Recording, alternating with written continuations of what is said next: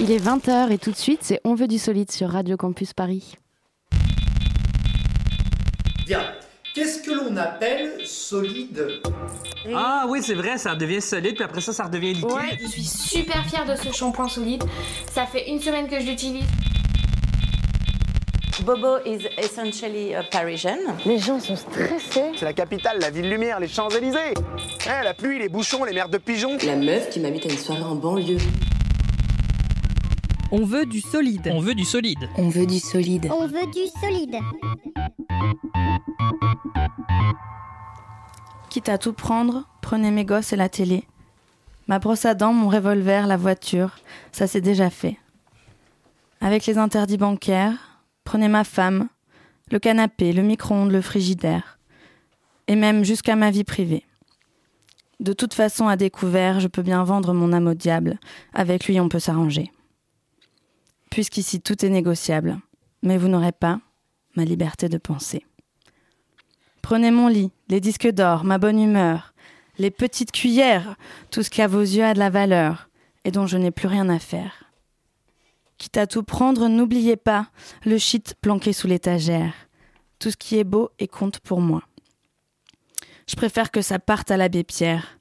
Je peux donner mon corps à la science s'il y a quelque chose à prélever. Et que ça vous donne bonne conscience, mais vous n'aurez pas ma liberté de penser. Je peux vider mes poches sur la table, ça fait longtemps qu'elles sont trouées. Baisser mon froc, j'en suis capable, mais vous n'aurez pas ma liberté de penser. Quitte à tout prendre et tout solder, pour que vos petites affaires s'arrangent, je prends juste mon pyjama rayé et je vous fais cadeau des oranges. Vous pouvez même bien tout garder, j'emporterai rien en enfer. Quitte à tout prendre, je préfère y aller si le paradis vous est offert. Je peux bien vendre mon âme au diable, avec lui on peut s'arranger, puisqu'ici tout est négociable, mais vous n'aurez pas, non vous n'aurez pas, ma liberté de penser.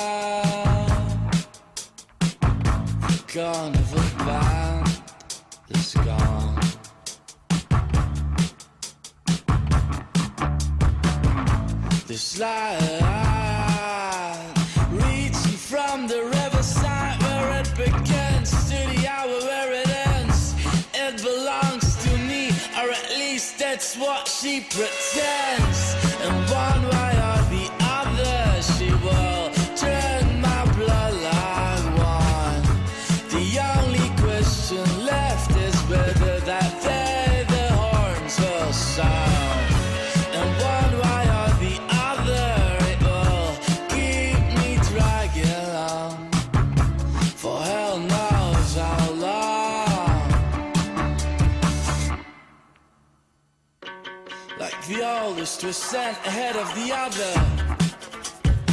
In the middle of a small town where everybody sleeps with friend and enemy one after the other. Yeah, baby,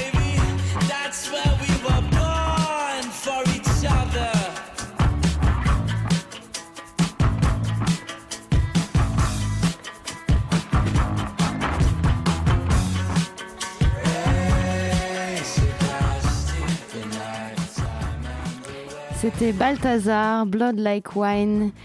Il est 20h07 minutes et vous êtes à l'écoute de On veut du solide sur Radio Campus Paris.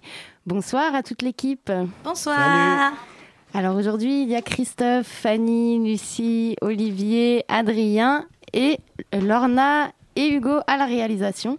Salut à tout le monde. Alors Christophe, qu'est-ce qu'on va, de quoi on va parler ce soir? Alors, au sommaire, le retour de la fameuse rubrique cuir et tringle à rideau d'Olivier, qui a fait un petit tour à la mutinerie. Euh, une petite virée à Marseille pour écouter Rhône avec Fanny et Adrien. Et puis, nous nous intéresserons au festival de la de photo Circulation, actuellement au 104, avec notre invité, le photographe David Fati. On veut du solide sur 93.9. Bonjour Olivier. Salut Christophe, ça va? Alors c'est le grand retour de ta tant attendue rubrique. Oui, tout à fait, la rubrique euh, Curé Tringle à rideau que je reprends depuis euh, longtemps.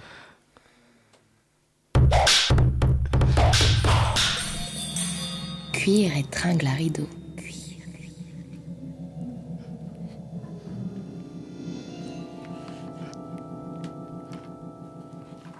Et ce soir, on reçoit donc Jus et Joe de la mutinerie. Salut. bonsoir.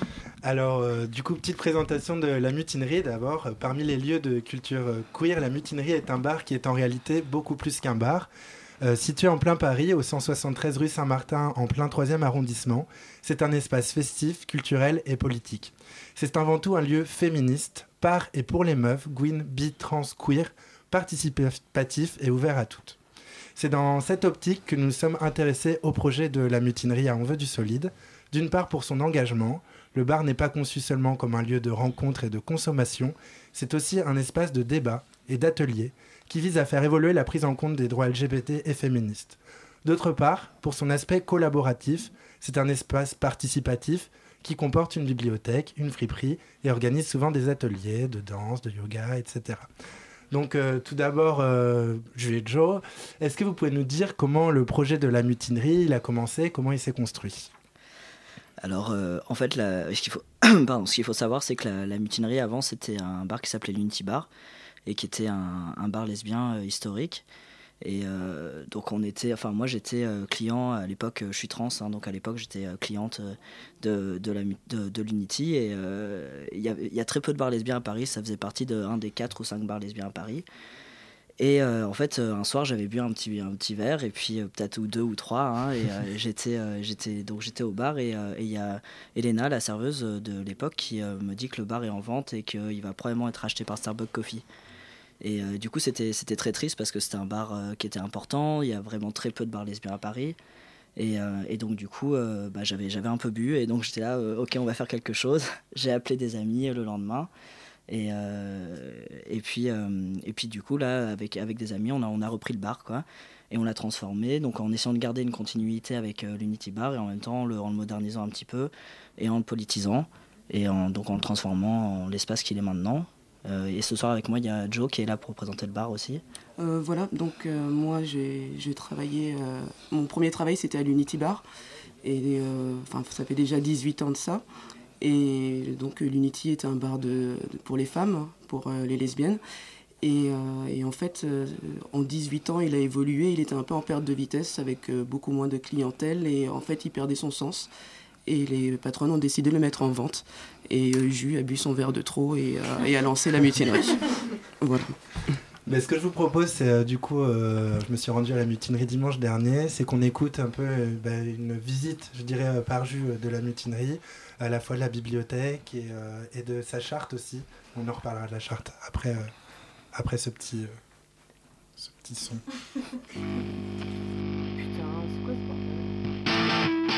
En direct de la mutinerie au 176 rue Saint-Martin.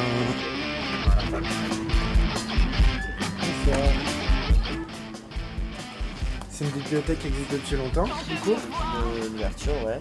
Ouais. Et donc le thème c'est. euh, Alors c'est principalement, c'est principalement euh, féministe euh, et mais intersectionnel quoi. Et puis il y a aussi donc du coup il y a euh, comme c'est comme c'est euh, intersectionnel, il y a aussi des, des bouquins qui parlent d'autres questions que uniquement féministes. D'accord. Et euh, donc de, de questions de race, de classe, enfin dans une perspective antiraciste et anticapitaliste. D'accord. Et, euh, elle se complète au fur et à mesure de ce que les gens nous ramènent. C'est les gens, du coup, qui vous ramènent des- les bouquins, C'est que, fait des- c'est que des dons. Je peux te laisser regarder un petit peu. Ouais, si je vais- je vais regarder. Tout est à emprunt. Le fonctionnement, c'est tout est à emprunt libre. hein. Ouais. Et on faut juste laisser un email ou un truc comme ça, et puis on peut garder le bouquin euh, un mois. C'est ça, c'est super. Et puis euh, parfois, il y avait, euh, il y a, parfois la bibliothèque organise aussi des événements, donc euh, des lectures euh, ou des, euh, un débat sur un thème. Et puis, euh, Du coup, c'est des, des débats, vous en organisez régulièrement ouais, euh, bah, à peu près, enfin, il y a à peu près euh, une fois par mois un événement euh, purement politique. Donc ça peut être une projection de film et un débat après, par exemple. C'est ce qui a eu lieu le mois dernier. C'était c'était Euh, sur quoi C'était là un truc sur l'autodéfense. D'accord. Voilà. Euh, donc c'était un film euh, sur un, un collectif d'autodéfense euh, féministe à Seattle et euh, qui parlait notamment de comment euh, s'organiser, euh, comment c'est possible de créer ce genre de collectif et d'organiser l'autodéfense.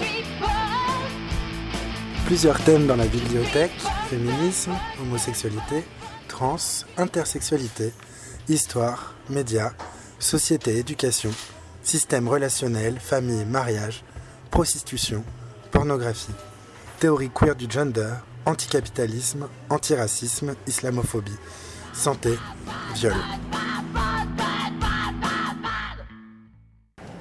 Alors donc il y a la charte de la mutinerie. Est-ce que tu peux me la présenter un peu euh, Alors c'est euh, c'est une charte qui a été, euh, dont la base a été écrite euh, euh, collectivement à l'ouverture de la mutinerie par plusieurs personnes qui étaient aussi bien, euh, enfin qui étaient des clientes, des gens qui avaient été intéressés par le projet et tout ça.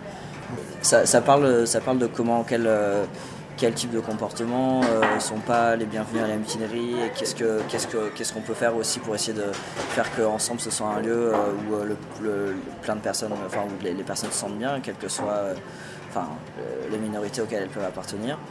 Et, et donc du coup, il y a des, tu vois, il y a des points sur euh, les discriminations. Tout à fait. Euh, Avant, de, avant de poser une question, demande-toi si elle ne risque pas d'être intrusive pour l'autre. T'es un garçon ou une fille, ou t'es de quelle origine C'est comme dire salut, est-ce que t'as tes papiers? Ou euh, par exemple, euh, le sixième, drague, relou et consentement. Il arrive trop souvent euh, qu'on se fasse draguer de façon relou et non consentie dans les vies de tous les jours. Ici, c'est la personne qui se fait draguer qui décide si c'est relou. Sois attentive à la manière de réagir la personne quand tu, de réagir la personne quand tu la dragues. Ça par exemple, ce point-là, c'est vachement important d'avoir un point là-dessus dans un lieu qui est avant tout, bah, c'est un lieu festif, c'est un bar et tout. Et du coup, il y a, y a aussi plein de gens qui viennent ici pour rencontrer d'autres personnes. Et puis, et puis bon, les, enfin voilà, euh, et les gens dansent et tout ça. Donc c'est un lieu où il y a de la drague euh, qui peut arriver. Et c'est vraiment important de mettre un point là-dessus que, que, voilà, que tout se passe dans le consentement euh, mutuel. Alors donc Jules, on a pu t'entendre parler de, de la charte. Euh, en quoi cette charte, euh, elle est très importante pour la mutinerie? En quoi euh, elle porte vraiment euh, les valeurs de la mutinerie? Bah, c'est une, c'est une charte qui permet de, de parler d'un certain nombre de points que qui sont pas c'est pas c'est pas euh, bon c'est une, une charte qui est pas euh, c'est pas une table de loi quoi. C'est à dire que c'est plutôt ce à quoi on aspire pour euh, arriver à fonctionner ensemble.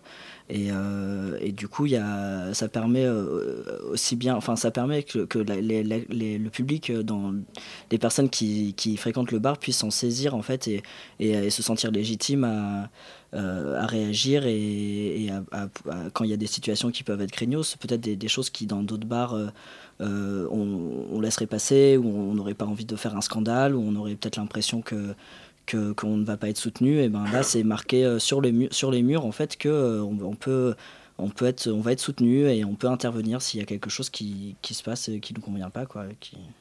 Et c'est aussi peut-être pour couper quelque chose qui pourrait sembler évident, dans le sens où tu rentres dans le bar et tu ne sais pas forcément où tu te trouves.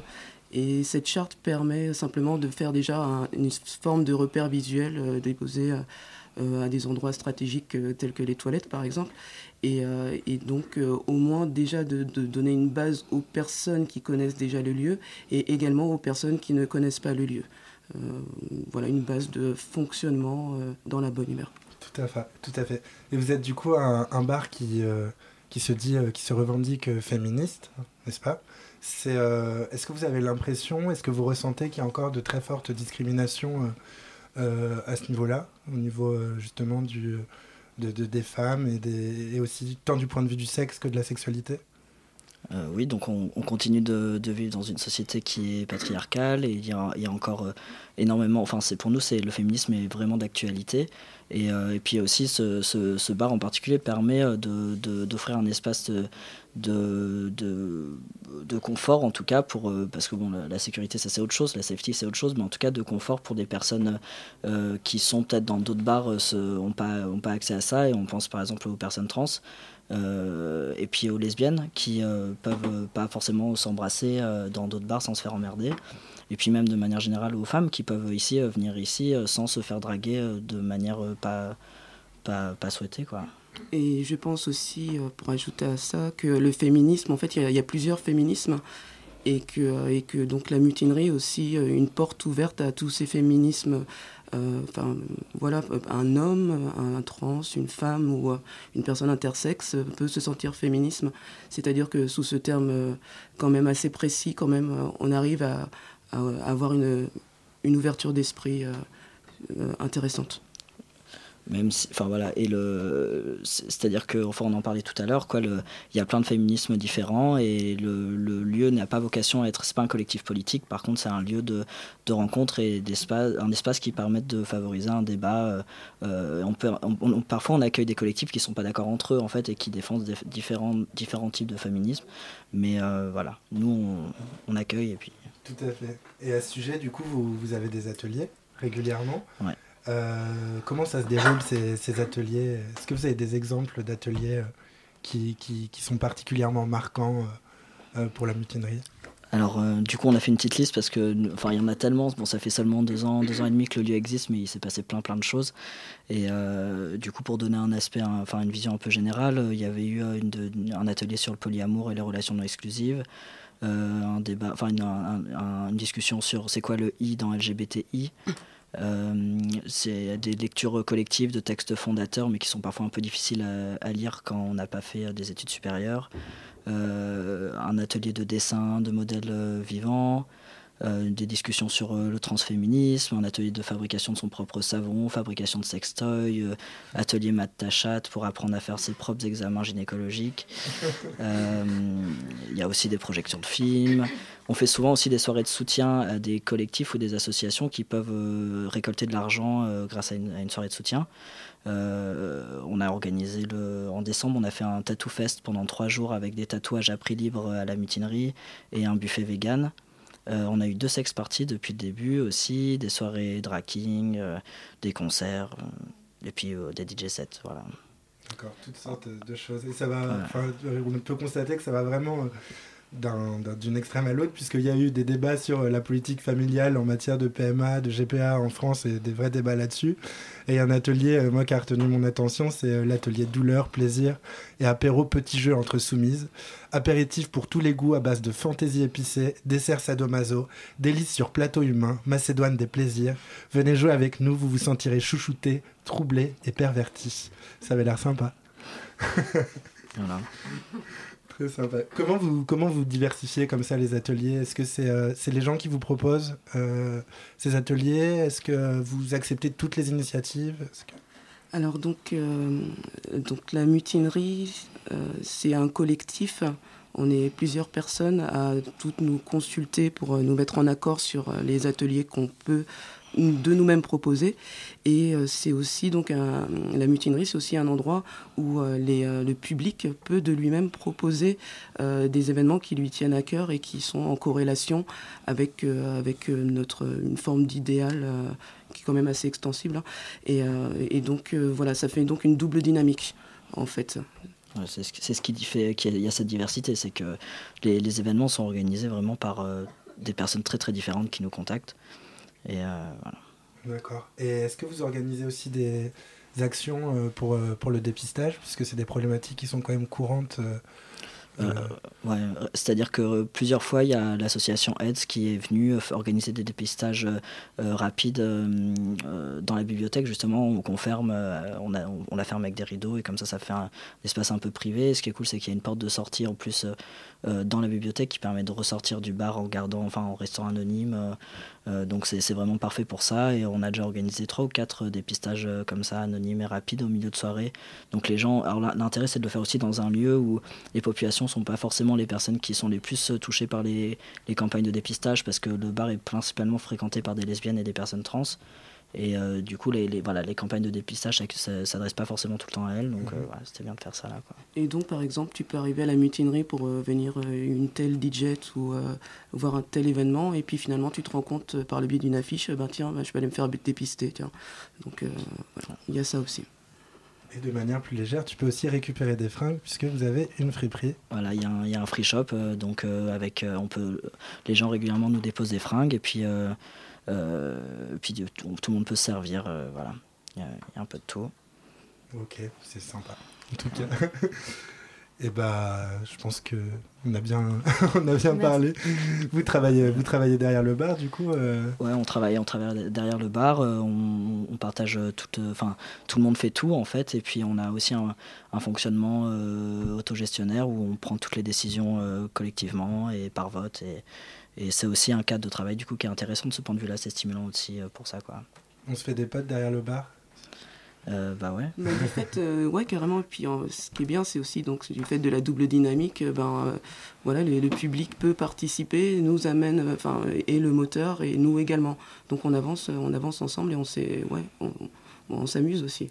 Bien sûr. Il y, a des, il y a des belles rencontres qui sont comme ça. Parfois, il y a des, des gens qui, sont, qui étaient des clientes qui sont passées derrière le bar et qui se retrouvent à bosser dans le collectif. Et puis, et parfois des, voilà, des clientes qui deviennent organisatrices d'ateliers et tout ça. Donc, c'est c'est un peu plus perméable. Il n'y a pas une frontière vraiment stricte entre les gens derrière le bar et les gens devant. Quoi.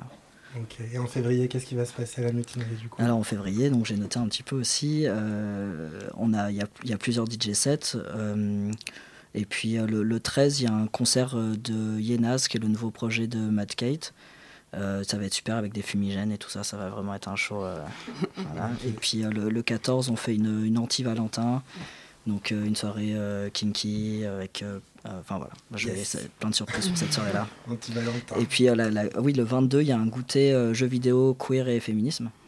Et puis, euh, la grande nouvelle, c'est qu'à partir de la semaine prochaine, on a un baby-foot qui arrive au bar. Donc, euh, Il y a déjà un billard. il y a un billard et un baby-foot. euh, non, voilà. Christophe, tu vas y aller, je sens.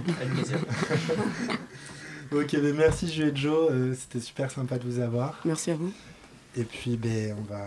Merci beaucoup, j'ai Joe de la mutinerie. On écoute tout de suite Bachar Mar Khalife. On revient tout de suite après. زماني الغايب على حياة الفرحة. طق طق طقطيني طقطق مصيتيني زماني اللي غايب عالحياة الفرحة.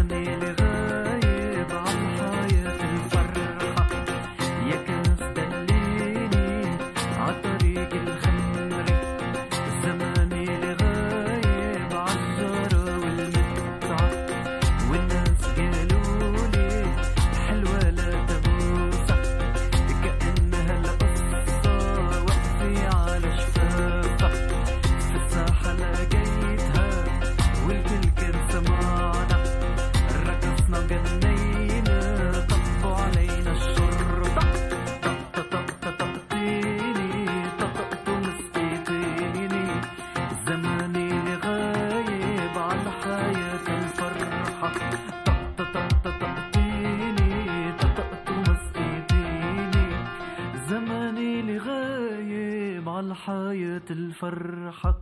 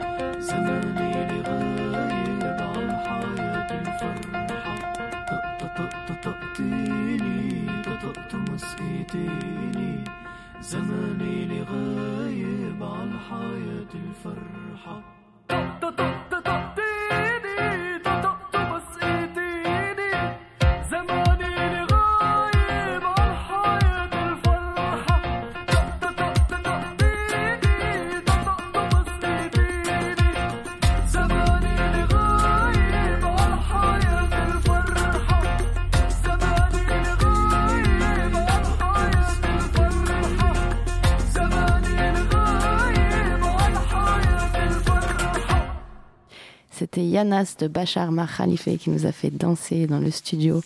Et tout de suite, on va partir euh, ailleurs, un petit peu, pas très loin, mais un peu plus dans le sud, à Marseille, avec euh, Fanny et Adrien.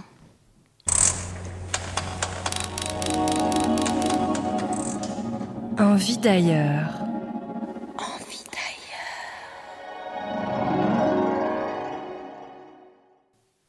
Alors, ce week-end, avec une partie de l'équipe d'On veut du solide, on allait voir ce qui se faisait hors de Paris.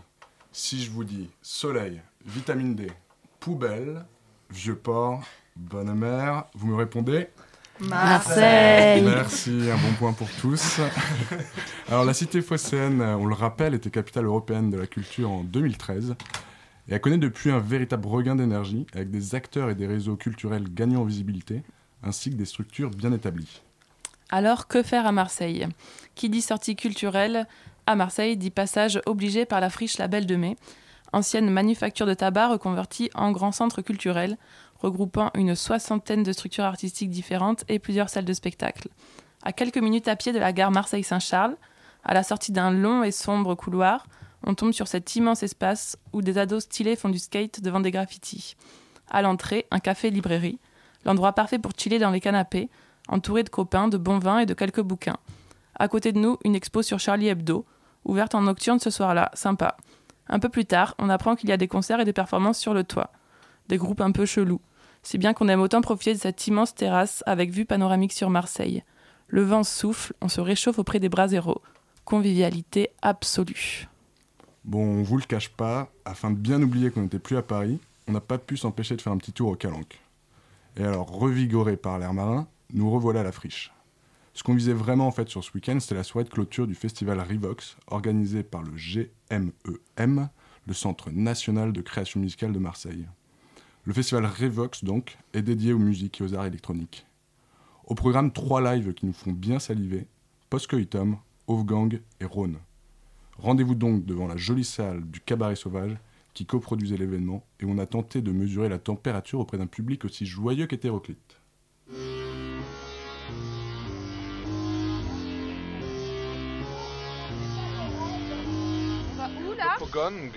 Et de Rhône. aléatoire. Nous sommes à Marseille, au cabaret aléatoire. La friche de la Belle de Mai.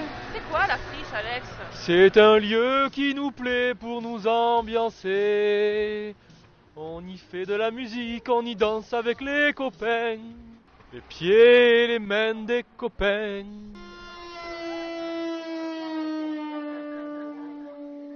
On va écouter quoi ce soir à la friche? Un peu de la musique électronique et du rock indépendant. Et c'est quoi le nom des groupes? Il y a Ron, Gang et nos amis post-coitum.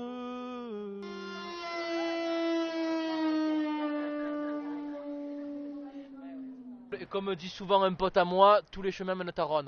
Après, c'est à voir.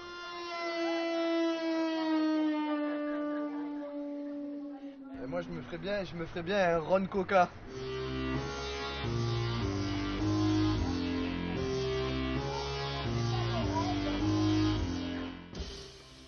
C'est bon, on est chaud, la soirée peut commencer. Une première partie aventureuse donc avec la musique électrique du groupe Postcoitum. Postcoitum, on avait déjà parlé sur On veut du solide l'an dernier, parce que c'est un de ces petits groupes qu'on aime bien défendre. Ce duo de Marseillais nous a servi un live post-rock électro bien énervé.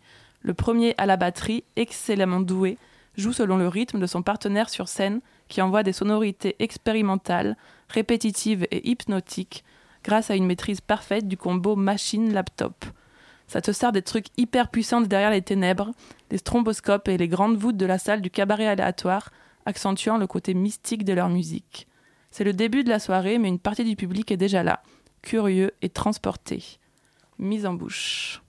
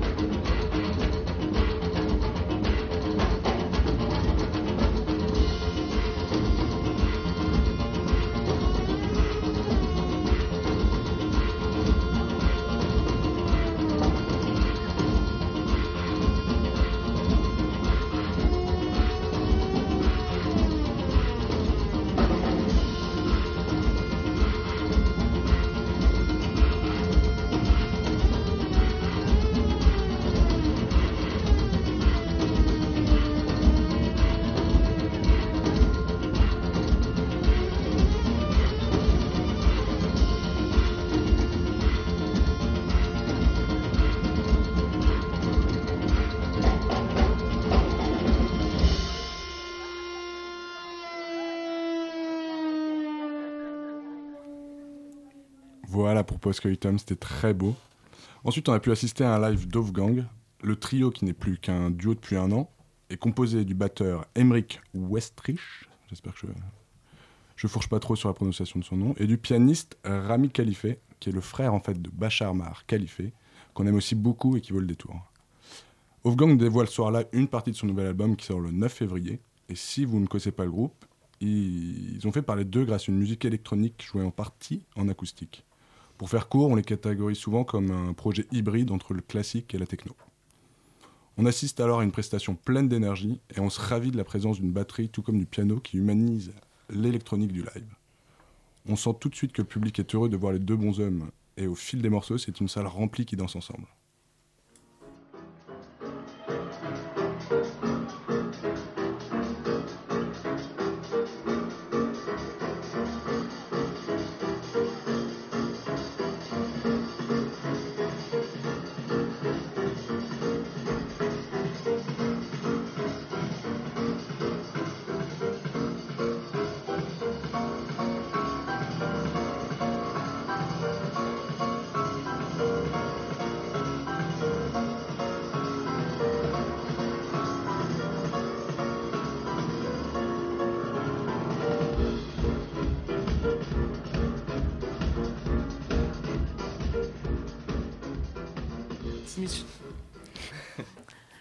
Et enfin, après Wolfgang, clou du spectacle, celui qu'on attendait tous, Rhône. On ne présente plus le sympathique monsieur aux lunettes rondes, alias Erwan Castex, qui lui aussi nous introduit son nouvel album Créature. Un album très attendu, avec des collaborations nombreuses. Étienne Dao, Bachar Markhalife, entre autres. Sur scène, on découvre une installation lumineuse très jolie qui place l'artiste dans une ambiance futuriste et cosmique. Le live est bien rythmé entre mélodies entêtantes, parfois un peu mielleuses, mais toujours rattrapées par des kicks solides. On sent qu'il est rodé, le petit. D'ailleurs, il n'oubliera pas ses grands classiques qui feront comme d'habitude l'unanimité auprès de l'auditoire. Et c'est après un rappel d'un public conquis et dévoué qu'il nous propose sa clôture classique avec Parade.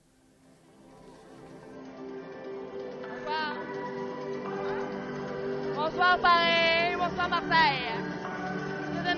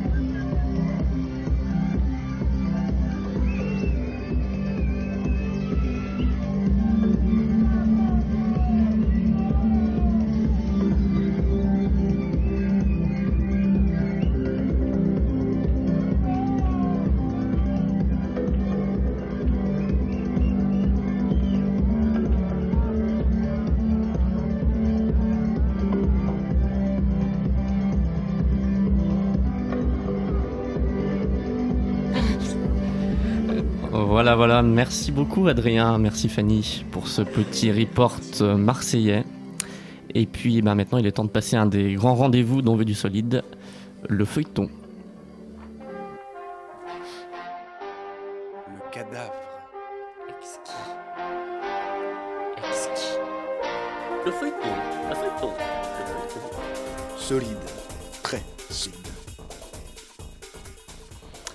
Alors, ma chère Lucie, comment a-t-on fini notre feuilleton il y a deux semaines?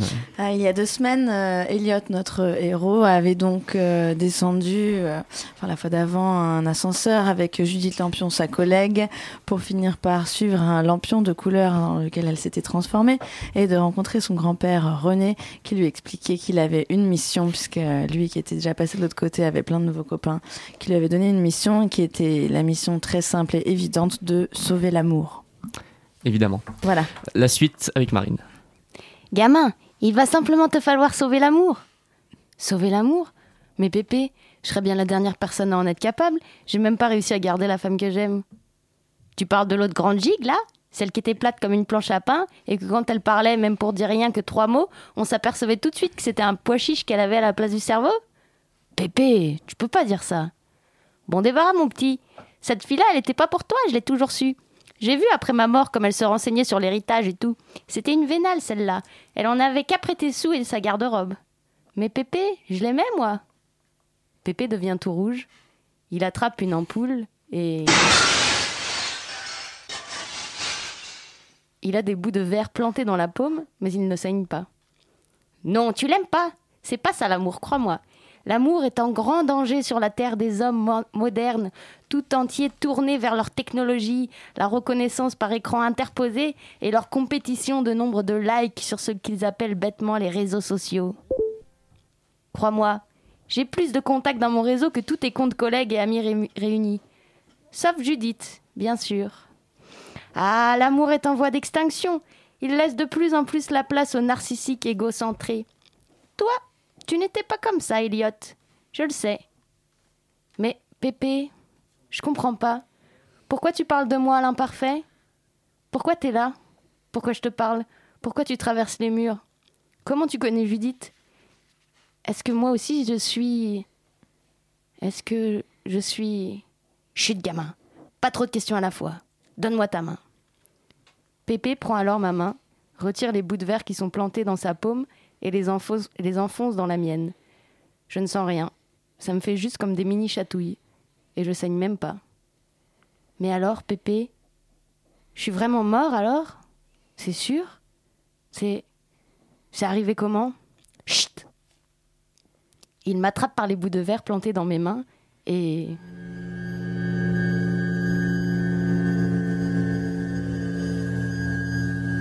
Nous traversons un mur qui semble faire 100 mètres d'épaisseur. C'est long. De l'autre côté, il y a des photos immenses de moi placardées sur tous les murs, des photos de toute ma vie, de moi à ma naissance jusqu'à moi aujourd'hui. L'avant-dernière photo, c'est la semaine dernière, à l'anniversaire de mon meilleur pote. Puis la dernière, je comprends qu'elle date de ce matin.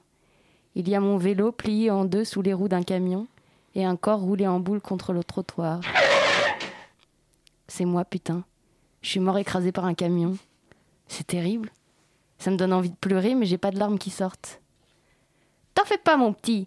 Tu vas voir qu'on se marre vachement ici. La douleur n'existe plus dans ce monde-là. Parfois, il y a un peu de nostalgie. C'est surtout les vivants qui nous manquent, mais t'en fais pas. On est plus nombreux dans le monde des morts que dans l'autre. Ici, ça dure pour toujours, et tout le monde finit toujours par venir. Même l'autre grognasse au pois chiche à la place du cerveau se ramènera un jour. Mais, Pépé, pourquoi il y a toutes ces photos de moi partout? Ah, ça C'est l'expo Elliot 2015. C'est pour t'accueillir, quoi. Un pot de bienvenue géant. Je connais le patron de la galerie des jeunes défunts. C'est un vieux pote. Il m'a fait une ristourne sur la location de son lieu. Je vais te le présenter, tu vas voir, il est drôle. C'était un type du Moyen-Âge. Mais d'abord, il faut pas perdre de temps. Judith apparaît devant moi. Elle sourit. Judith Lampion sera ta coéqui- coéquipière dans la mission Sauver l'amour. Bon courage les enfants.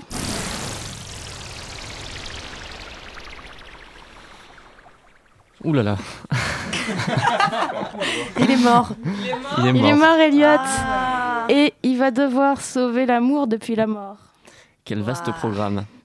Bon, bah, on a hâte d'être dans deux semaines pour, Ah bah euh, pour avoir la suite. Je sais pas qui, qui va faire la suite, mais il va falloir de l'imagination, Ah, comme d'habitude.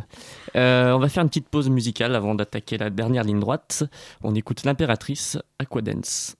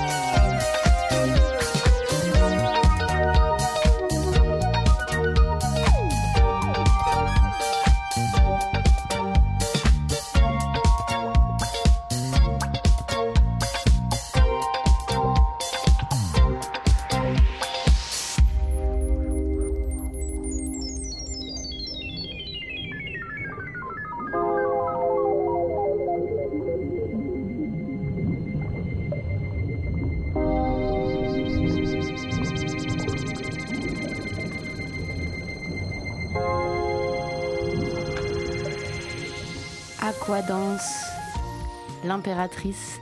Vous êtes toujours à l'antenne de On veut du solide sur Radio Campus Paris. Il est 20h47 et tout de suite, c'est l'heure de parler de photographie avec le photographe David Fati qui est programmé euh, au festival Circulation. Euh, tout à fait. euh, comment ça va, David? Ça va bien pour le moment. Bon, super, ça va bien se passer. Euh, oui, juste un petit topo donc, sur le- ce festival qui s'appelle Circulation au 104 du 24 janvier au 8 mars. Donc c'est le festival de la jeune photographie européenne. C'est la cinquième édition. Il y a 21 photographes sélectionnés qui viennent d'un peu partout en Europe, la France, la Pologne, la Finlande, la Suisse entre autres. Euh, que- Qu'est-ce qu'on peut dire d'autre? Donc c'est organisé par l'association Fetart, donc qui a organisé donc la première en 2011. Euh, ça se passe euh, question pratique donc au 104 du lundi au samedi. Non, le lundi c'est fermé, donc du mardi au dimanche, toutes les après-midi et c'est gratuit. Il y a aussi une exposition pour les enfants, donc à hauteur d'enfants, et pas mal de petites initiatives dont on reparlera peut-être. On va d'abord s'intéresser donc euh, à David Fati, photographe parisien. Euh, donc tu es un des artistes de cette exposition. Comment ça s'est fait un petit peu cette rencontre avec euh, ce festival? Avec ce festival, bah, donc, le festival Circulation, bah, je le suis depuis quelques années déjà. J'avais déjà beaucoup apprécié les, sélections précédentes. Je, venais voir les photos. Et, euh, et donc, j'avais j'avais déjà soumis mon, dossier euh, plusieurs fois pour essayer de participer, mais à chaque fois, c'était pas concluant et tout. Donc, j'ai continué à travailler, travailler, jusqu'à que, enfin, j'ai un travail dont j'étais vraiment fier. Et, euh, et en fait, j'ai eu la chance de faire partie des artistes invités. Donc tu ne fais pas partie de la sélection? Il y a, il y a deux, enfin il y a, il y a plusieurs euh, sélections. Donc il y a la section du, euh, du jury qui se fait par euh, par les dossiers envoyés à circulation. Il y a les invités qui sont invités généralement par, parce que des gens de, de l'association connaissent leur travail et apprécient. Et donc euh, ils passent, euh, ils sont sélectionnés comme ça. Il y a aussi, je crois, une galerie invitée, une école invitée. Peut-être d'autres choses. Oui, il y a, mais- il y a plusieurs, euh, plusieurs galeries et écoles qui c'est un peu un melting pot euh, de tous les projets européens. Ouais. Comment, comment tu es venu à la photo, toi? Moi, je suis venu à la photo. Alors, en fait, je suis pas photographe. Je je considère pas comme, photographe parce que je, euh, je gagne pas de l'argent avec ça. Je, suis informaticien et j'avais besoin de quelque chose pour euh, pas juste rester dans ce, monde du travail, toujours devant l'ordinateur. J'avais besoin de, créer quelque chose pour moi. Et euh, j'avais essayé euh, 10 000 choses, j'avais plein, de façons de m'exprimer. À chaque fois, j'étais mauvais. Donc, euh, j'ai laissé tomber. Et la, la photo, je sais pas pourquoi, c'est resté. C'est sûrement parce qu'au début, ça paraît si facile. Et donc, on se fait prendre. Et petit à petit, on se rend compte que c'est pas si facile que ça, mais on continue. Et D'accord, on va essayer un peu de, de parler de, donc, du travail que tu as exposé, là, que tu exposes en ce moment au 104. Euh, donc, c'est un- une exposition intitulée euh, Anecdotal, anecdotique, on peut dire. On peut dire anecdotique. Euh, sur un thème euh, bah, qui, qui peut surprendre, c'est les essais nucléaires, qui depuis la, la seconde moitié du XXe siècle n'ont cessé d'être effectués partout dans le monde. Donc, il y en aurait eu 2000, c'est ça à peu près? Oui, bah, c'est que quand on, quand on pense à la bombe nucléaire, on pense à Hiroshima et Nagasaki. Mais en fait, depuis, il y a plus de 2000 bombes euh, qui ont explosé sur Terre. Et c'est ce chiffre, quand, enfin, quand je me suis, me suis jamais vraiment posé la question et quand j'ai un peu commencé à faire des recherches, je me suis rendu compte de l'impact euh, depuis. Oui, C'est vrai que c'est une, une, une vérité qui est très loin de, on va dire, de l'inconscient collectif sur le nucléaire. Mm. Euh, et c'est peut-être ce décalage justement qui t'a intéressé. Oui, oui, parce que c'est la, la bombe atomique, en fait, c'est sûrement une des, des menaces les plus, les plus abstraites qu'on peut concevoir. Et l'humain n'est pas vraiment frais- est fait pour, euh, pour, euh, pour euh, combattre quelque chose qui est abstrait. On, on travaille toujours dans le concret. Et, euh, et la bombe atomique, on a, la seule image qu'on a, c'est des, des films un peu surannés, l'image du champignon atomique et Hiroshima et Nagasaki, mais c'est tout. Et du coup, c'est un, donc un travail artistique évidemment, mais surtout euh, d'enquête aussi. Beaucoup Oui, oui. C'est vrai que la- toute la, la- la base du projet, c'est sur euh, les textes et des petites anecdotes, en fait. C'est que je suis parti, quand j'ai commencé ma recherche sur la bombe atomique, et plus, plus j'avançais dedans, plus ça devenait irréel, enfin fictionnel, ça paraissait vraiment être de la mauvaise fiction. C'était Alice au pays, pays des merveilles atomiques. Et euh, je commençais à tomber sur des petites histoires qui, qui commençaient à devenir bizarrement drôles et parfois terrifiantes, et c'est cette espèce de, de tension qui m'intéressait. Et donc, euh, j'ai voulu commencer à raconter ces petites histoires et voir si ces, cet enchevêtrement de petites histoires créent un tout euh, plus général. Qu'est-ce qui t'a donné l'idée à, à la base? À la base, euh, alors j'étais déjà fasciné par la bombe atomique depuis pas mal de temps et je crois que je voulais vraiment créer un projet artistique dessus quand la première fois que j'ai vu une image des premières micro, euh, microsecondes d'une bombe atomique. C'est une image scientifique euh, assez abstraite et on se rend pas du tout compte de ce que c'est. On dirait presque un crâne. C'est en fait très beau. On dirait presque un, voilà, quelque chose de vraiment abstrait et euh, et cette image était fascinante parce qu'elle est une imagerie euh, scientifique et en même temps elle avait presque une vertu artistique. Et, et une fois qu'on se rend compte de ce que c'est, on a un mouvement de recul et ça me fascinait déjà depuis ce moment-là. Et comment tu as eu ac- accès à tous ces documents? Je suppose qu'il y a eu peut-être des difficultés pour, euh, pour avoir accès à ça. Euh, De toute façon, alors euh, oui et non. Disons que ce que je documente, c'est quelque chose qui est trouvable parce qu'évidemment, il y a beaucoup de secrets défense et une de mes grosses frustrations, c'est que c'est une grande, c'est une histoire qui est mondiale pour moi, mais la plupart de mes histoires sont euh, souvent euh, issues de, l'histoire de, de la atomique aux États-Unis, parce que euh, déjà c'est le pays qui a fait le plus d'essais, et aussi parce qu'il y a quand même des, journalistes des historiens qui travaillent à, sortir les informations, alors que j'ai été étonné que la France c'est au- c'est aussi verrouillé que l'URSS par exemple. On n'a pas plus d'informations et donc oui, il faut vraiment fouiller sur Internet, aller trouver des, des documents et petit à petit voir des documentaires et on découvre de plus en plus. Alors c'est vrai qu'il y, a- il y a plusieurs histoires, euh, plusieurs anecdotes, euh, co- comme Mm. le nom de l'exposition. C'est un peu une plongée dans, dans la guerre froide, euh, dans l'univers un peu secret, des, donc des bombes justement souvent larguées dans le, dans le plus grand secret, Mm. qui sont racontées dans cette exposition. Est-ce que tu peux par exemple nous, nous raconter une des histoires que, que tu racontes oui, oui, c'est celle que je raconte généralement, que, qui, qui est une des premières que j'avais découvert, qui illustre bien pour moi, c'est donc ce qui s'est passé. Alors donc pendant la pendant la guerre froide, ce qui ce qu'il faut savoir, c'est que le, le gouvernement américain euh, voulait être prêt en cas à tout moment pour en cas d'attaque. Et donc il fallait que les bombes nucléaires soient déjà dans les avions en train de voler dans le ciel euh, en permanence. Et donc il y avait en permanence des bombes atomiques qui, volaient au-dessus du sol euh, américain. Et, et sauf, que les, sauf que les avions, parfois, il y a des accidents. Et parfois, ils prennent, parfois, il y a une collision, parfois, ils prennent feu. Et parfois, donc, dans un cas, ils ont largué par accident une bombe nucléaire euh, au-dessus de, de la Caroline, euh, Caroline du Sud. Et Tranquille, quoi. Voilà. sur sur celui-là, ils ont eu de la chance. Il n'y avait pas le cœur euh, cœur euh, d'uranium dedans, mais, mais c'est déjà arrivé que oui. Mais euh, dans ce cas-là, ça a quand même dé- détruit la maison d'un pauvre habitant qui était là, euh, la famille Greg, donc qui a dû être dédommagée. Donc parce que donc les, les explosifs conventionnels ont quand même détruit donc sa maison et donc il a été dé- dédommagé pour sa maison, pour les blessures et dommages causés et la perte d'entre 6 et 12 poulets. Ils ne pouvaient pas compter le nombre de poulets vu que leur corps était volatilisé dans l'explosion. Voilà. Bon. Et euh, la, France non plus n'est pas en reste justement dans, Oui. ce, dans ce domaine. Alors ce qui est assez fou, c'est que les derniers essais, ils ont eu- complètement assumé, ils ont eu lieu en 1996, Mhm. donc ce qui est quand même euh, pas si vieux. D'ailleurs, il y, a une- il y a une petite vidéo de Lina, euh, un reportage télé je que je vous conseille. Parce que le traitement médiatique, euh, il paraît complètement fou par rapport à, à maintenant. Mhm. Euh, alors peut-être une, une dernière question un peu plus, euh, un peu plus philosophique, on va dire. Euh, Est-ce que c'est pas un peu le- ton exposition aussi, enfin ton travail, un peu le, la question de la science qui prend un peu le dessus sur l'homme, de, de jouer les savants fous en quelque sorte? On peut un peu voir ça. Alors, c'est vrai que aussi une des raisons pourquoi je m'intéresse au sujet, c'est que j'ai un côté très scientiste. J'ai l'impression que c'est la science qui doit pouvoir résoudre tous les problèmes et c'est juste la raison pure et la logique. Mais euh, confronté à la bombe atomique, c'est forcément c'est un peu le, péché originel du scientifique. Et donc il y a toujours quelque chose d'un peu tendu là derrière. Mais c'est euh, plus que vraiment la, la- science qui prend le dessus, c'est c'est plus le, le côté psychologique qui m'intéresse, du fait que de pas se rendre compte forcément de ce qu'on fait. C'est le, co- le côté abstrait de la, bombe atomique et la réalité pourtant qu'elle euh, qu'elle peut causer. D'accord. Euh, Est-ce qu'on a le temps pour une, dernière question? Qu'est-ce qu'on fait? Oui, oui. bon, allez.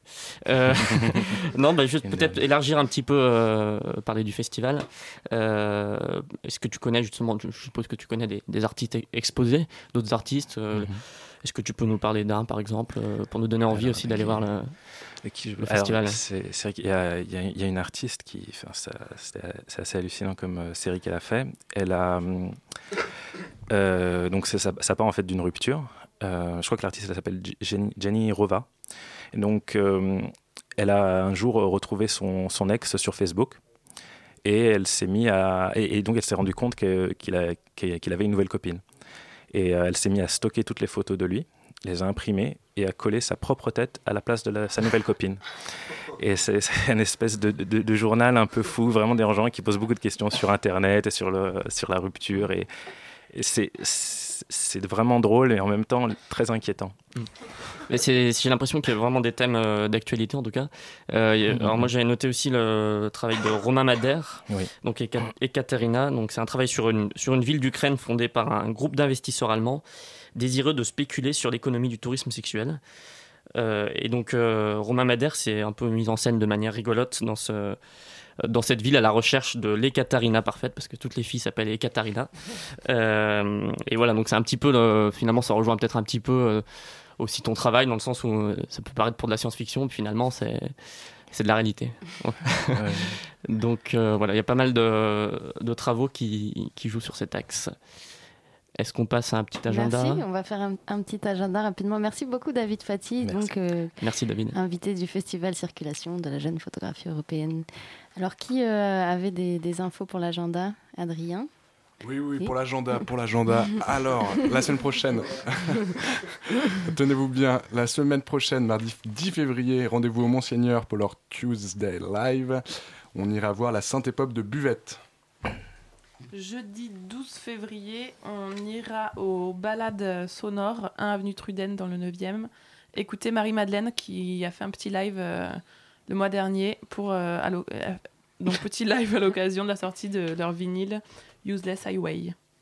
Le vendredi, le lendemain, le vendredi 13, le retour du camion bazar après une petite pause estivale de, de l'hiver. Le camion bazar, c'est l'amour. Le camion bazar, c'est tous les jours.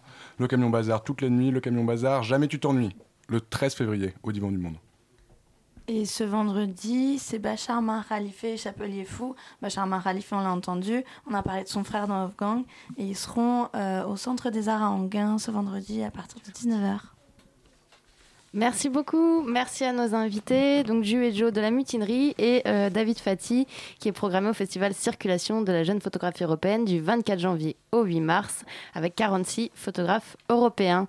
Tout de suite, c'est l'heure de Loudspeaker et nous, on se retrouve dans deux semaines. Ciao. Merci. À bientôt.